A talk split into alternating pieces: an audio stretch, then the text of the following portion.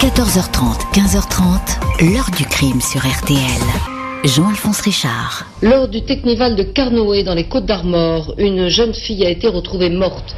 Les circonstances de son décès sont extrêmement difficiles à établir. 3000 rêveurs étaient rassemblés depuis vendredi soir. La police reste très discrète sur ce décès, mais selon les premiers éléments de l'enquête, la jeune fille aurait été tuée. Bonjour. Trouver le coupable d'un crime parmi 40 000 suspects. C'est face à cette équation que se retrouvent les gendarmes à l'été 2005 en Bretagne.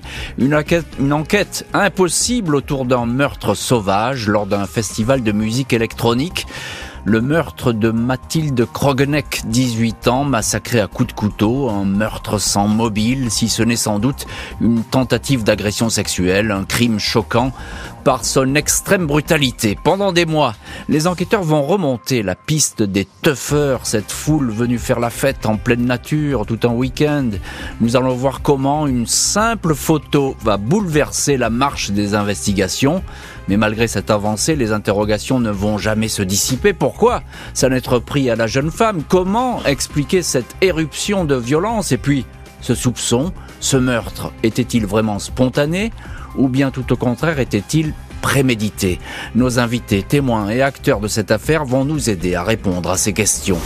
14h30, 15h30. L'heure du crime sur RTL. Dans l'heure du crime aujourd'hui, l'affaire Mathilde Krogneck. À l'été 2005, cette jeune femme de 18 ans est présente avec des milliers d'autres jeunes à une immense rêve partie, un Technival en Bretagne. Elle va y être assassinée. Ce dimanche 26 juin 2005, aux alentours de 10h30, deux jeunes femmes se sont éloignées de la scène du Technose, rêve partie géante dans les champs autour du village de Carnoët, dans les Côtes d'Armor. La fête a commencé vendredi soir et elle continue à battre son plein. Pas moins de 40 000 festivaliers des tuffeurs se sont donné rendez-vous dans ce coin de campagne. En apparence et en dépit de l'alcool et des stupéfiants, l'ambiance paraît bon enfant. Les deux festivalières se dirigent vers un bosquet de sapins et aperçoivent aussitôt une forme humaine sur le sol. C'est bien un corps, en partie dénudé, celui d'une jeune femme qui gît sur le dos, bras et jambes écartés. Son cou est couvert de sang. Elle est morte. Dans l'heure qui suit, les gendarmes et un légiste sont à pied d'œuvre. La victime porte de nombreuses blessures causées par une arme blanche au cou, au thorax, à la main gauche et à la joue droite. Le meurtrier s'est acharné L'autopsie dénombre au moins 28 plaies, 10 superficielles, 18 plus profondes, 5 coups ont été mortels. Le pantalon de la victime a été jeté au sol, un emballage de préservatif est également présent. La scène a tout d'une agression sexuelle.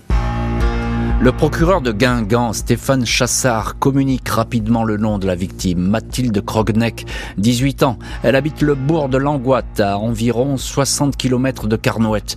Elle vit ici avec sa mère et son beau-père, souriante, bien dans sa peau. Elle n'a jamais fait parler d'elle. Passionnée de chevaux, cavalière émérite, elle terminait sa dernière année de formation pour devenir monitrice équestre.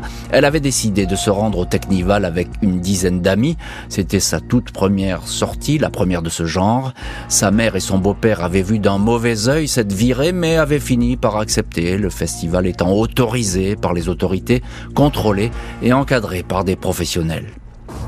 Peu après la découverte du corps, les gendarmes bouclent le périmètre où se trouvent toujours des milliers de tuffeurs, le où les agresseurs de Mathilde sont peut-être encore sur place. Les sorties se font au compte-gouttes avec vérification des identités. Au fil des heures et jusqu'au lundi matin, ce sont 24 000 personnes qui sont contrôlées. Les gendarmes explorent les 60 hectares de terres agricoles réservées au Technival. 100 tonnes de déchets sont saisies pour être examinées. Le ratissage porte ses fruits. Un couteau de marque Rangers Knife, muni d'un manche bleu, est retrouvé. Il y a du sang sur la lame, celui de Mathilde Krogneck, dit le laboratoire. Également détecté sur le manche, un ADN masculin inconnu, ADN qui figure aussi sur l'emballage du préservatif de toute évidence celui du meurtrier. Un homme qui cachait un string de femme dans sa poche est interpellé. Il admet avoir agressé sexuellement une participante lors de la fête, mais il n'est pas le meurtrier de Mathilde. Un autre est arrêté avec un t-shirt couvert de sang. C'est un toxicomane qui s'est blessé tout seul. Le petit ami de la victime, Adrien F., ne se souvient de rien.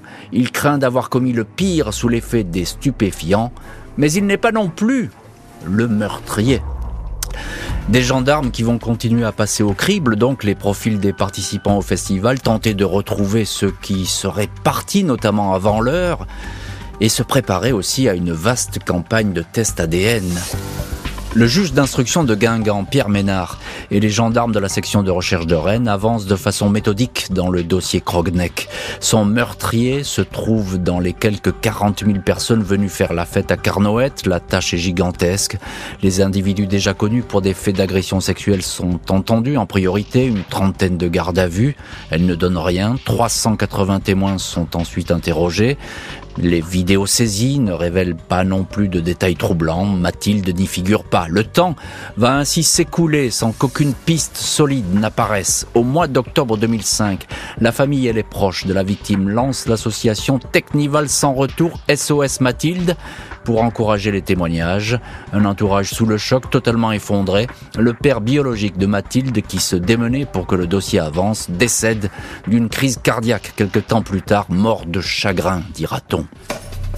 Après sept mois de recherche vaine, les gendarmes décident de tout reprendre à zéro. Ils se penchent à nouveau sur les auditions de ceux et celles qui connaissaient ou auraient pu approcher ce soir-là la victime. Pas moins de 190 témoins, hommes et femmes, questionnés. Parmi eux, Adrien F., le petit ami de Mathilde. Il fournit des photos prises lors du Technival sur deux d'entre elles. On y voit la jeune femme posant à côté d'un homme brun, aux sourcils épais, vêtu d'un coupe-vent rouge. Les deux sont très près l'un de l'autre, comme s'ils se connaissaient. Sur une image, l'homme tire la langue au photographe. Sur une autre, on le voit de profil. Le dernier cliché a été pris le dimanche 26 juin à 6h23 du matin, soit 4 heures seulement avant la découverte du corps. Aucun des amis de Mathilde ne connaît cet individu, ils ne l'ont jamais vu. Adrien précise que c'est Mathilde qui a insisté pour que cette photo soit prise. Février 2006, un appel à témoins est diffusé pour retrouver ce mystérieux fêtard. 23 mai 2006, presque un an après le crime, un militaire de la Marine nationale se retrouve en garde à vue.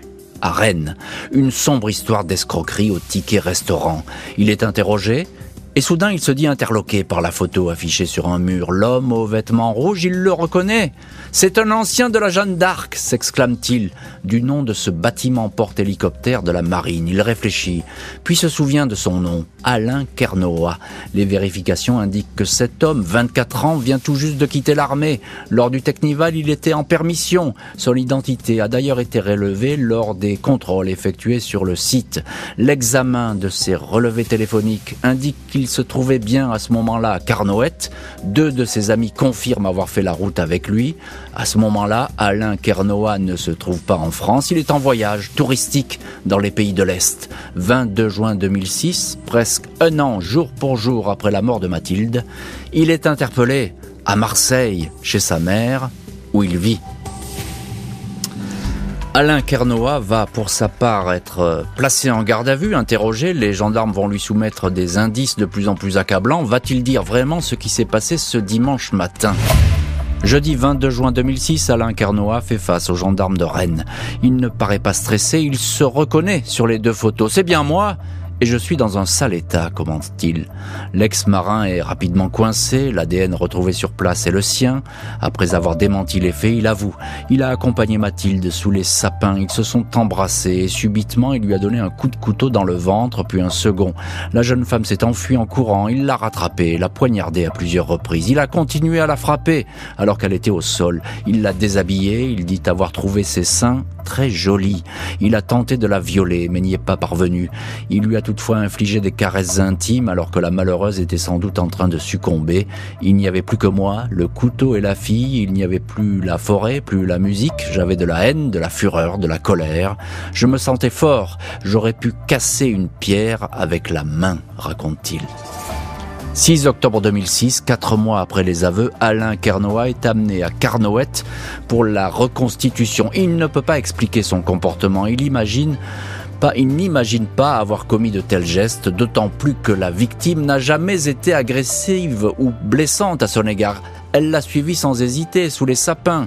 Il explique ses actes par une confusion entre le réel et l'imaginaire.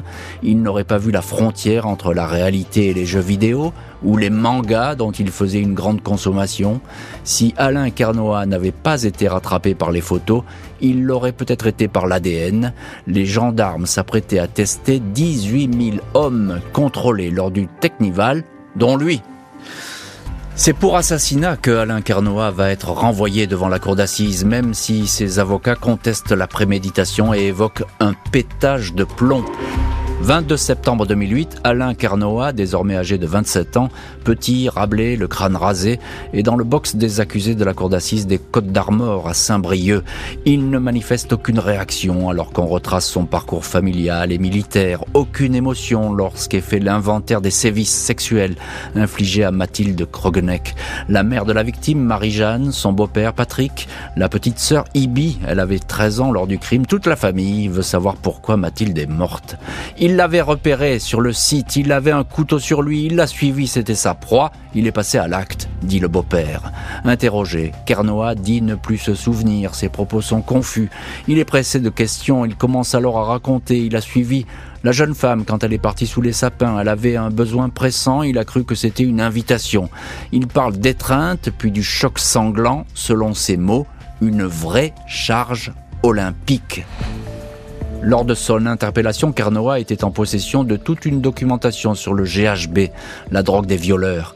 Les psychiatres estiment que sa réadaptabilité est problématique. Pour la partie civile, le jeune homme a agi de sang-froid. Il aurait pu laisser la vie sauve à Mathilde, il ne l'a pas fait. Il était au Technival pour assouvir des pulsions sexuelles. L'un des avocats de l'accusé, Olivier Dersoir, assure que son client n'avait rien prémédité, il était shooté, il a disjoncté au son d'une musique assourdissante. Jamais il ne recommencera, sur l'avocat. Après quatre jours de procès, Alain Kernoa est condamné à la perpétuité. La préméditation est reconnue, la tentative de viol aussi. Alain Carnoa part en prison pour de très longues années. Il n'accepte pas le verdict, il fait appel, une nouvelle épreuve pour la famille de la victime. 8 février 2010, Alain Carnoa est jugé par la cour d'assises d'appel d'Ille-et-Vilaine à Rennes. Il ne nie pas, mais il n'avoue pas vraiment non plus. Ce n'était pas Mathilde que j'attaquais, raconte-t-il. Je lui ai donné un coup de couteau quand on se caressait. Je ne sais pas ce qui s'est passé, mais je suis sûr qu'elle voulait coucher avec moi. Nouvelle épreuve insupportable pour la famille de la victime qui n'a jamais réussi à faire le deuil de Mathilde. Depuis cinq ans, il n'est pas une nuit où je ne suis réveillé. J'entends Mathilde crier et m'appeler sans cesse au secours, raconte Marie-Jeanne, la maman, au journal Le Télégramme. Jusqu'au dernier jour d'audience, Kernoa va rester déconcertant, un accusé qui ne semble pas avoir pris la mesure exacte de son geste. 13 février, le verdict tombe, pas de perpétuité cette fois, mais 30 ans de prison, assorti d'une peine de sûreté de 20 ans. L'heure du crime, présenté par Jean-Alphonse Richard sur RTL.